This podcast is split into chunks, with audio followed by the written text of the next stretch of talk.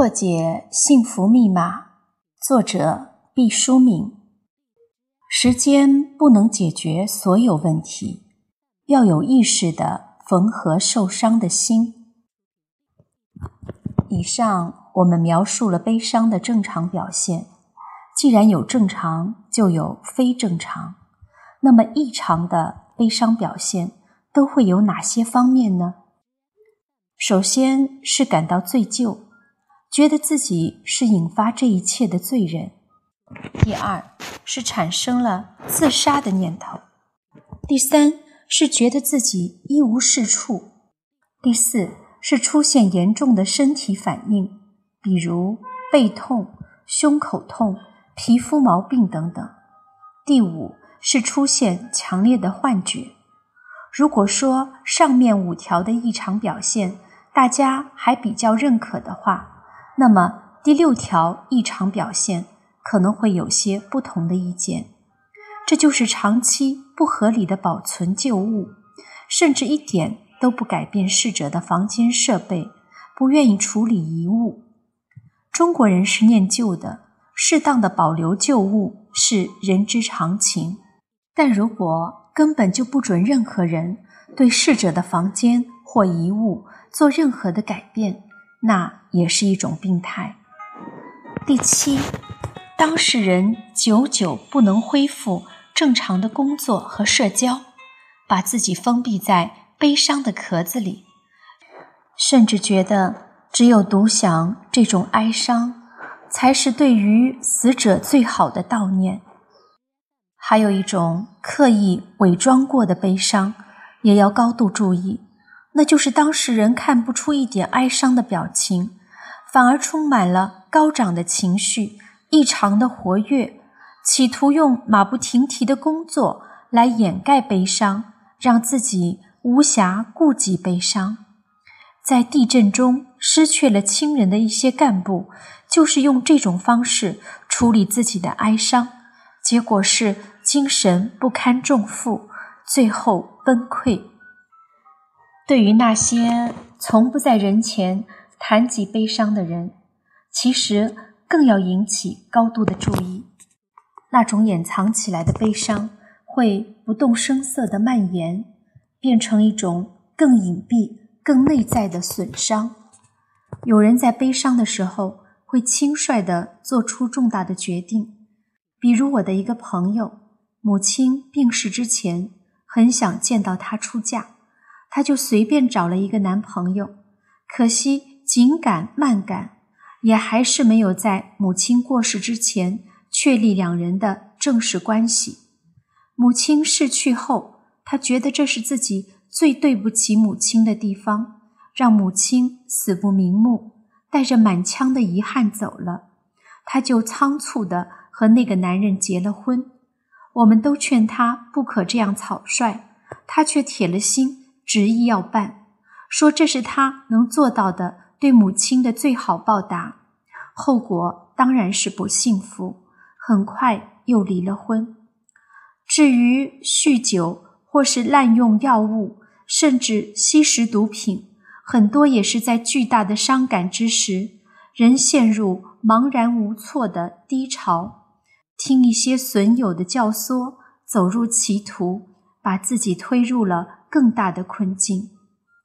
现代的悲伤较之古时的悲伤更复杂和多样化了，而生活节奏的加快，反倒让消化吸收悲伤的时间变得更短了，以致很多悲伤没有完全得到释放，就被强行压入意识的底层，新的悲伤覆盖在上面，层层积压。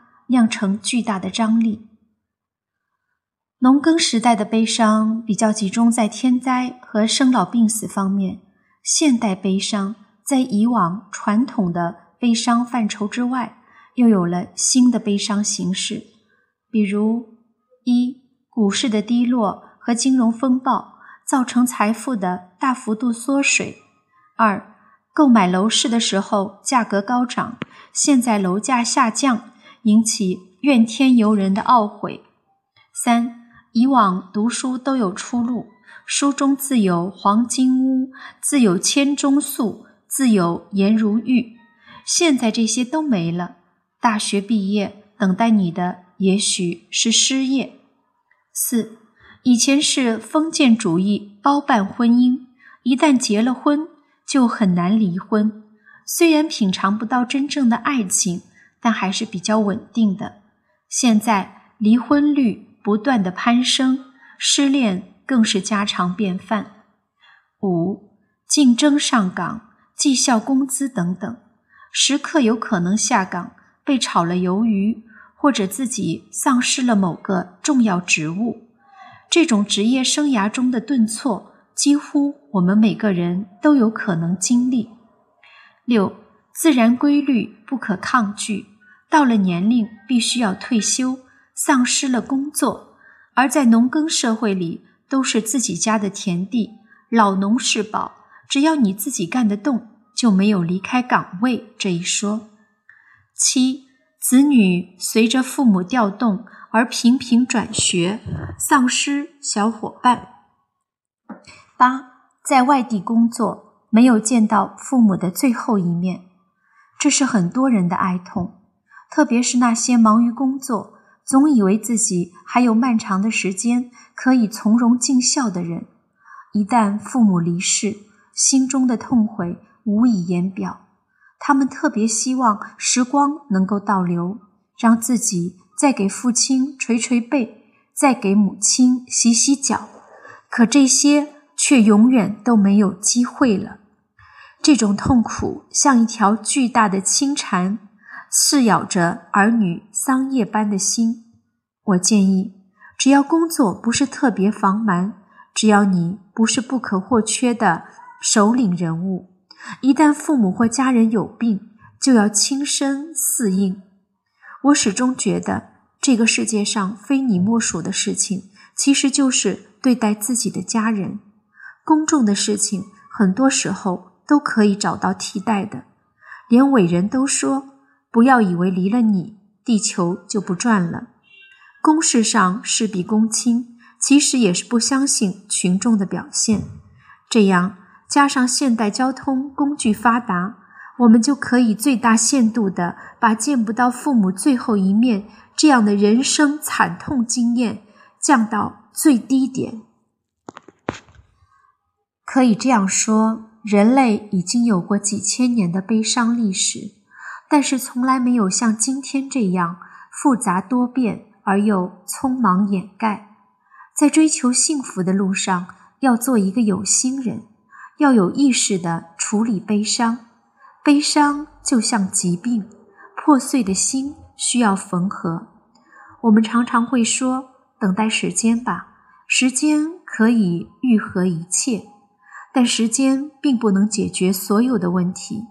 没有处理过的悲伤，就像用冰雪掩埋的尸体，一旦表面的冰雪被风暴吹走或是消融，尸体就会重新栩栩如生的显现，打我们一个措手不及。精神医生干脆认为，人因为失去所爱所形成的心理创伤，其严重程度。相当于一个烧伤的人所承受的创痛。